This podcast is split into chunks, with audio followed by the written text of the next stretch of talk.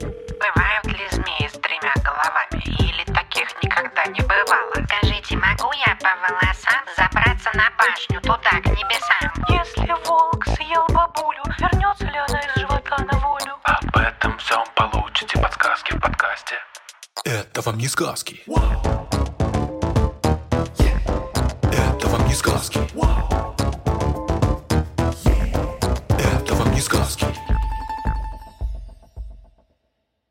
Всем привет!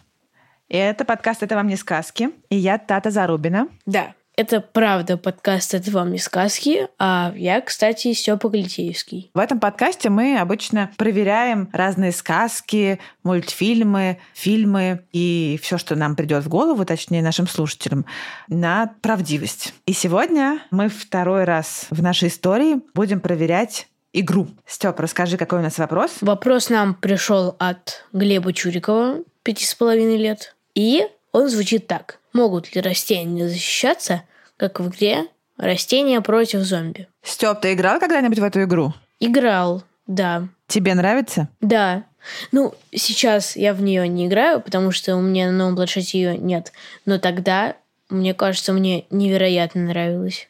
Круть. Тогда рассказывай. А, собственно, в чем суть игры? У тебя есть дом, который ты должен защищать, и полянка. На этой полянке ты можешь высаживать в клеточки разные растения. Больше всего мне запомнилась картошка, которая выступала в роли щита. И, значит, с помощью растений тебе надо оберегать дом от э, зомби. Зомби там тоже невероятно разные. Собственно, отсюда и вопрос.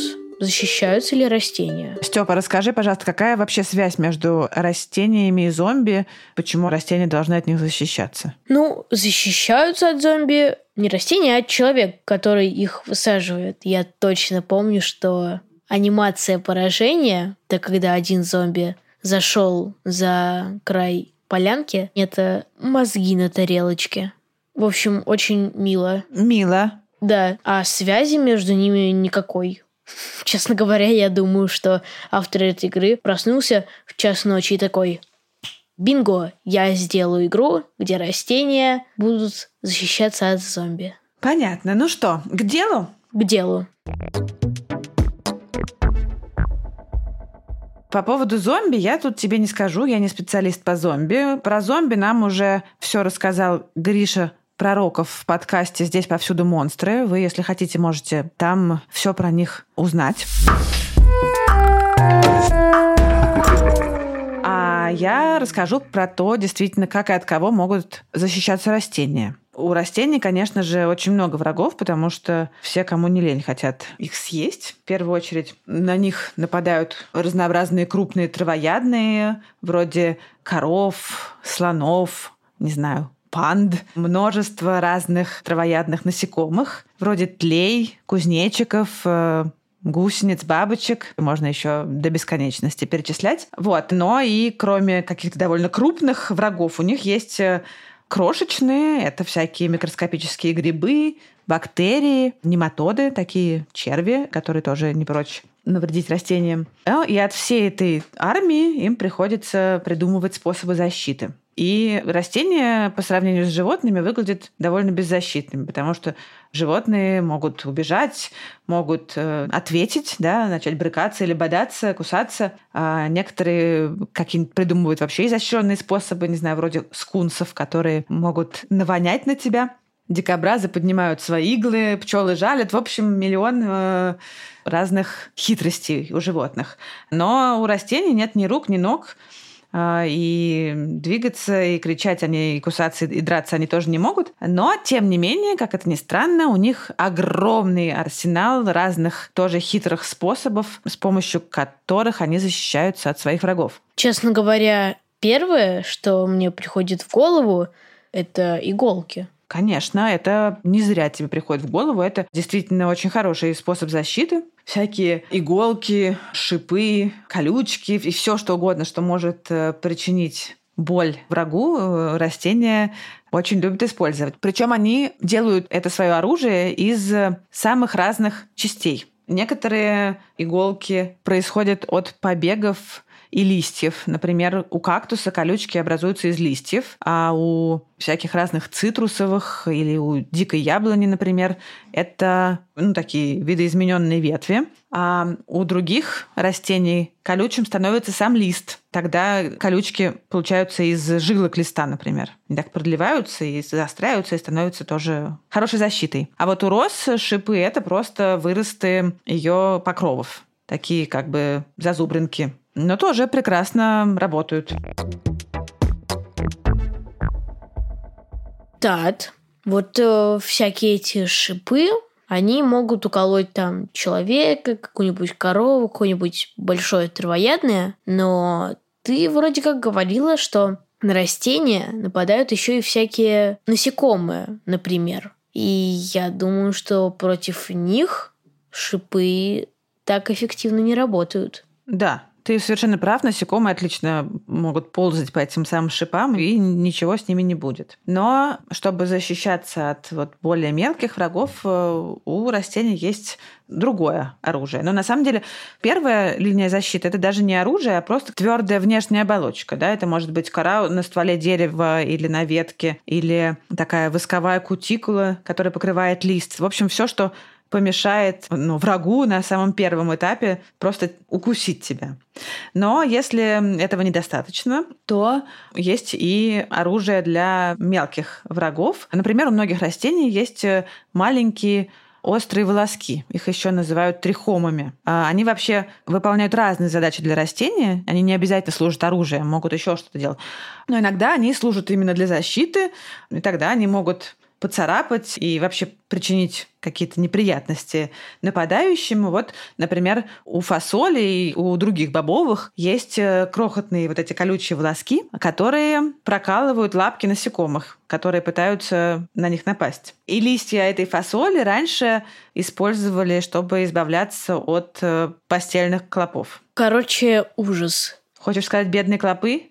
Нет, я не хочу сказать бедные клопы. Клопам-то вообще-то по мне еще в кровать забираться. Но вообще, когда я представляю, как ползет кто-нибудь, какое-нибудь насекомое по листочку, а хоп, ему лапу пронизывает этот волосик, сразу мурашки по коже. Да. На самом деле хочу сказать тебе, Степ, что сам ты на себе тоже испытывал действие этих самых волосков, которыми пользуются растения для защиты, не только от всякой мелочи, они их используют, но и от таких э, врагов, как Степан Клетеевский. О-о-о-о-о-о-о-о, да-да-да.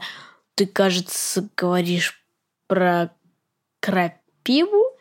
Бинго! Yes! Именно ее я и имела в виду. Я помню, кажется, ты мне рассказывала, как устроена крапива, что там на ней такие небольшие галлончики, где под очень высоким давлением находится э, яд. И если ты немного дотронешься до них, кажется, они лопнут, и тебе на кожу собственно, приземлится этот яд ужасный. Вот этот вот крапивный волосок – это довольно крупная клетка, которая похожа на сосуд или ампулу, в которой содержится вот этот вот яд и верхушка торчит э, наружу и обламывается при малейшем прикосновении. И тогда этот острый конец попадает под кожу, и яд из клетки выливается в ранку. И дальнейшие ощущения тебе, наверное, знакомы. Знакомы. Боюсь, они знакомы каждому, кто слушает нас. Ну да, для тех, кто не знает, это, наверное, похоже на ожог. Ну, вообще-то, для тех, кто не знает, лучше это и, и не знать. Согласна. Но на самом деле наши крапивы довольно безобидные.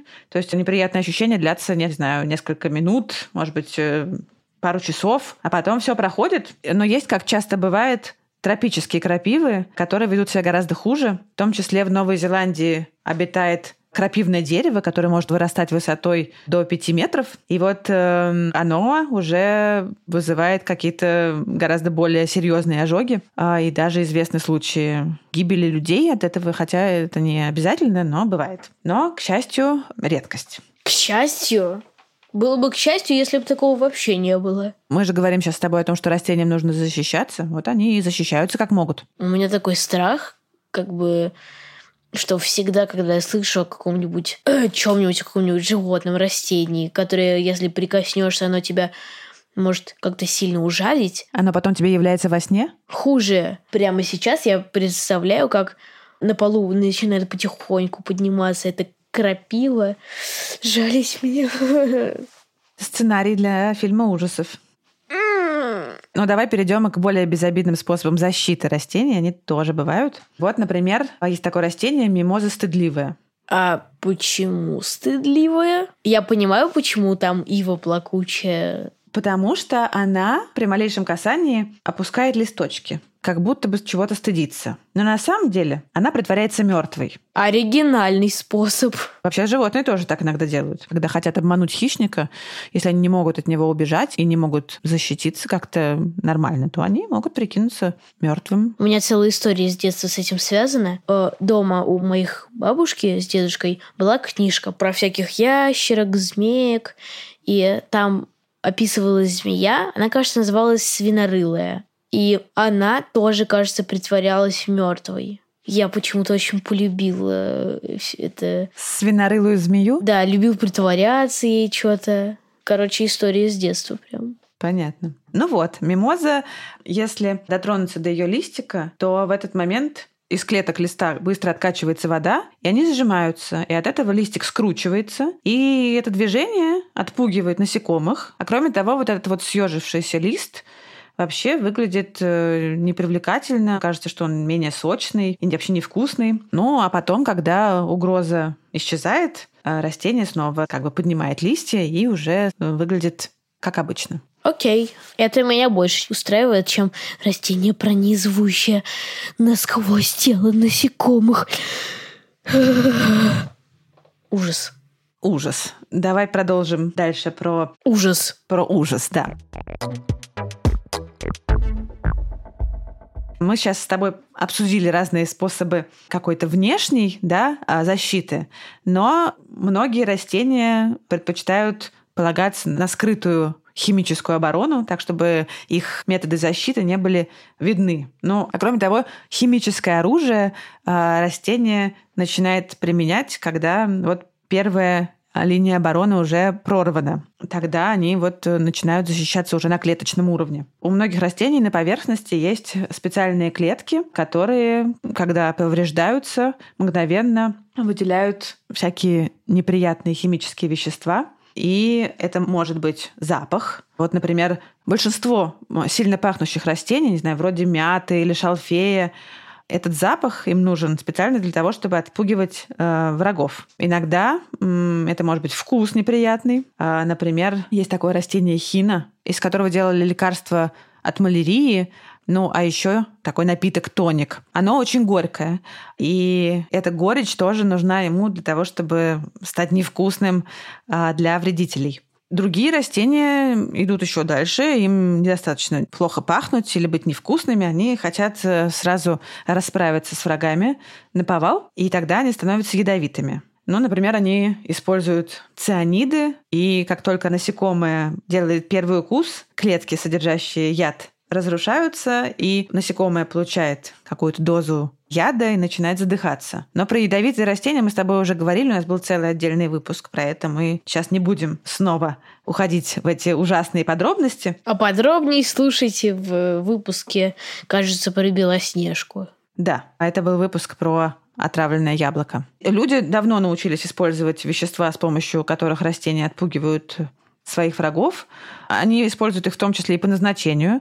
Например, э, в качестве инсектицидов э, в сельском хозяйстве, то есть э, веществ, которые убивают вредителей. Иногда из них делают лекарства, иногда благовония и какие-то пахучие масла, а иногда яды. Но не только. Вот, например, кофеин или никотин – это тоже все защитные вещества растений. Кофеин, кстати, защищает растения не только от насекомых вредителей, но и от э, других растений, которые могут появиться рядом и помешать начинать забирать ресурсы. Потому что когда растение прорастает, кофеин из семени попадает в почву и делает ее не очень пригодной для растений других видов. А вот если кофеин содержится в нектаре цветов, он, наоборот, привлекает пчел, которые опыляют эти растения. Причем он делает этих пчел зависимыми. Они хотят э, все больше и больше этого нектара с кофеином. и они возвращаются обязательно именно к этому цветку и зовут к нему своих сородичей. В общем, таким образом пчелы привязываются именно к этому источнику кофеина. Тат, вот ты рассказала про то, что растениям надо защищаться от всяких э, животных там, а они соперничают с другими растениями. Хотя я, кажется, знаю даже один пример соперничества растений. Хотя это скорее не соперничество, а избиение. В общем, это сорняки. Ну, конечно, любые растения, которые растут рядом, они друг с другом конкурируют за ресурсы. Какие ресурсы? Это вода, питательные вещества, свет, да, очень важно. Они лишают друг друга доступа к солнцу. И действительно, растения пользуются разными методами, чтобы обыграть в этом соревновании своих конкурентов.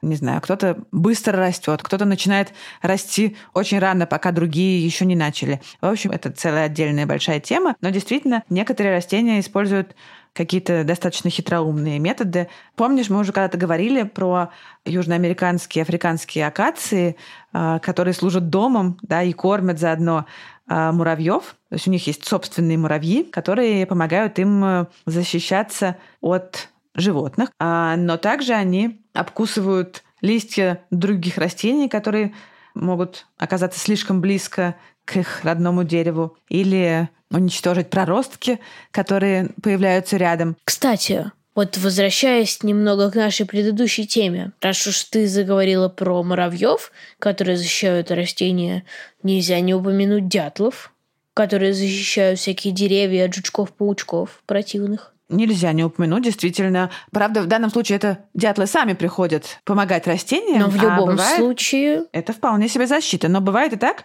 что растения прямо специально нанимают себе охранников, потому что когда подвергаются нападению, они зовут на помощь разных хищников, тех же птиц а, или, не знаю, хищных насекомых, вроде ос э, или стрекоз, или даже мелких млекопитающих, они выделяют вещества, которые их привлекают. И тогда хищник приходит и быстро справляется с вредителем, который нападает на растение. Короче говоря, это гениально. Да. А есть растение, например, э, растение табака, когда ему угрожают гусеницы, оно выбрасывает в воздух вещества, которые привлекают паразитических ос. Эти осы прилетают и откладывают яйца в этих гусениц, а потом личинки осы съедают эту гусеницу живьем. Как это мило! Ой. Я знала, Степ, что тебе понравится история про ос, но расскажу тебе еще несколько способов, как хитроумные и коварные растения справляются с врагами. Ну, например, они их склеивают.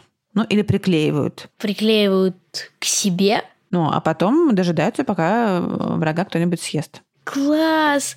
А если тебя никто не съел, ты умрешь от истощения и голода. Как это мило, господи! Ну вот, как это происходит? У некоторых растений есть липкий сок. Например, у молочая. И если хранилище этого липкого сока разрывается, да, если, например, насекомое прокусывает лист, сок вытекает на поверхность и приклеивает его к листу где оно в конечном итоге и умирает или оказывается съеденным.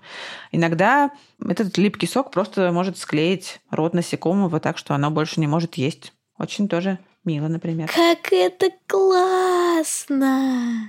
А оно может заклеить ему все дыхательные отверстия, чтобы это насекомое задохнулось в адских мучениях? Мне кажется, что быть приклеенным и умереть с голоду достаточно адские мучения. Тут можно не изощряться дальше. Господи, какой милый у нас сегодня получается выпуск. Но это еще не все.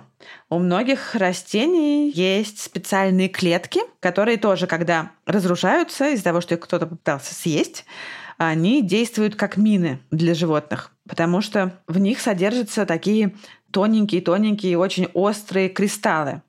И вот когда животное кусает растение и прокалывает такую клетку, а в рот бедному голодному животному попадают эти крошечные острые кристаллы, а также иногда яд, который тоже содержится в этих клетках. Ну и вся эта прекрасная смесь как минимум причиняет боль, а в некоторых случаях может и убить врага. То есть это насекомому маленькие кристаллы рубят внутренности рта, а потом... Но не только насекомыми, можно и кому-нибудь побольше, если что. Вот, например, есть э, такое растение, которое очень часто можно увидеть э, на подоконниках. Его любят выращивать в горшках. Оно называется диффенбахия. Так вот, как раз Диффенбахи использует такой метод защиты. И в ней есть клетки, которые при укусе разрушаются и выстреливают своими игольчатыми кристаллами в рот животному. И в эти ранки крошечные попадает яд, похожий на яд некоторых рептилий.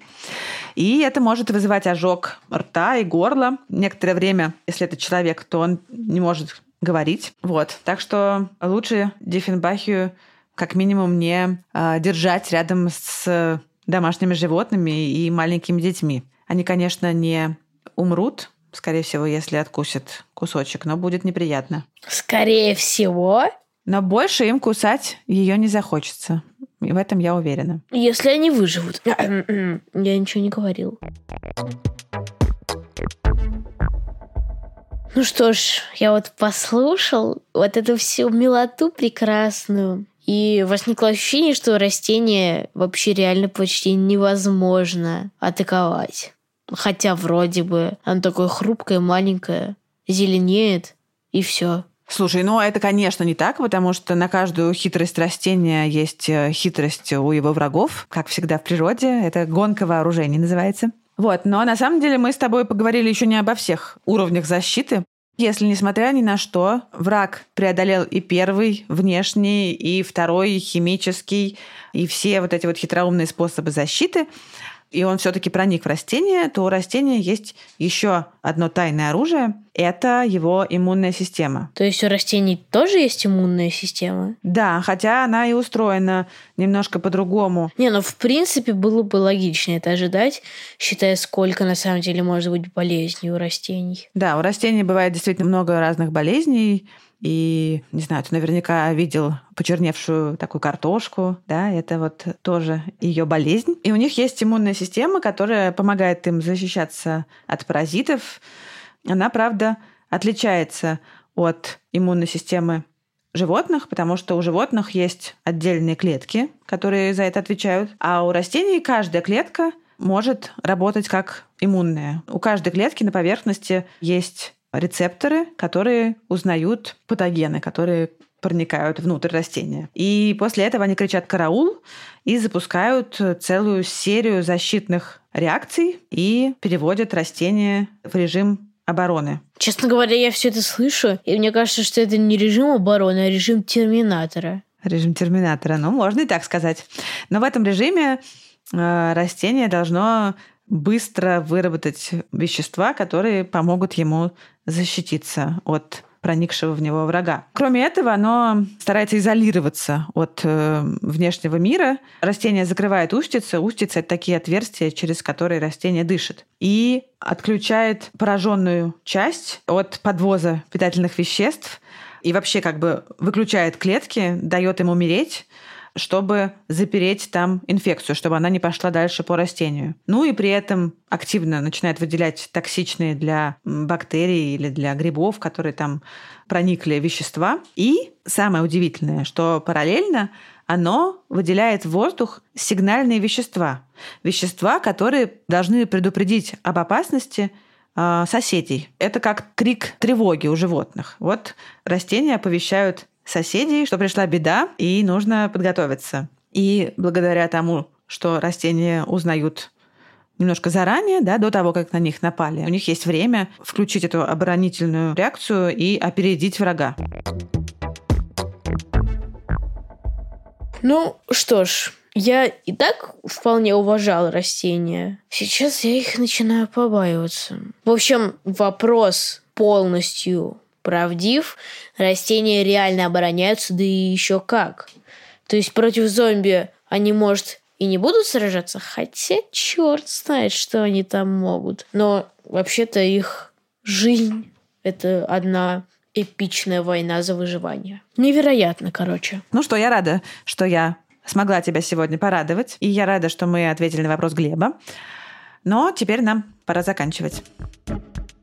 Спасибо большое Глебу за этот прекрасный вопрос. Спасибо Степе за прекрасную компанию. Тата, тебе тоже спасибо за идеальный рассказ. Спасибо нашему редактору Ане Шур, звукорежиссеру Диме Гудничеву, фактчекеру Михаилу Трунину, э, расшифровщику Кириллу Гликману и композитору Михаилу Соробьянову. Всем пока! Пока-пока! Наш подкаст можно слушать везде, где вы слушаете подкасты. Но, конечно же, лучше всего слушать его в э, приложении «Гусь-гусь».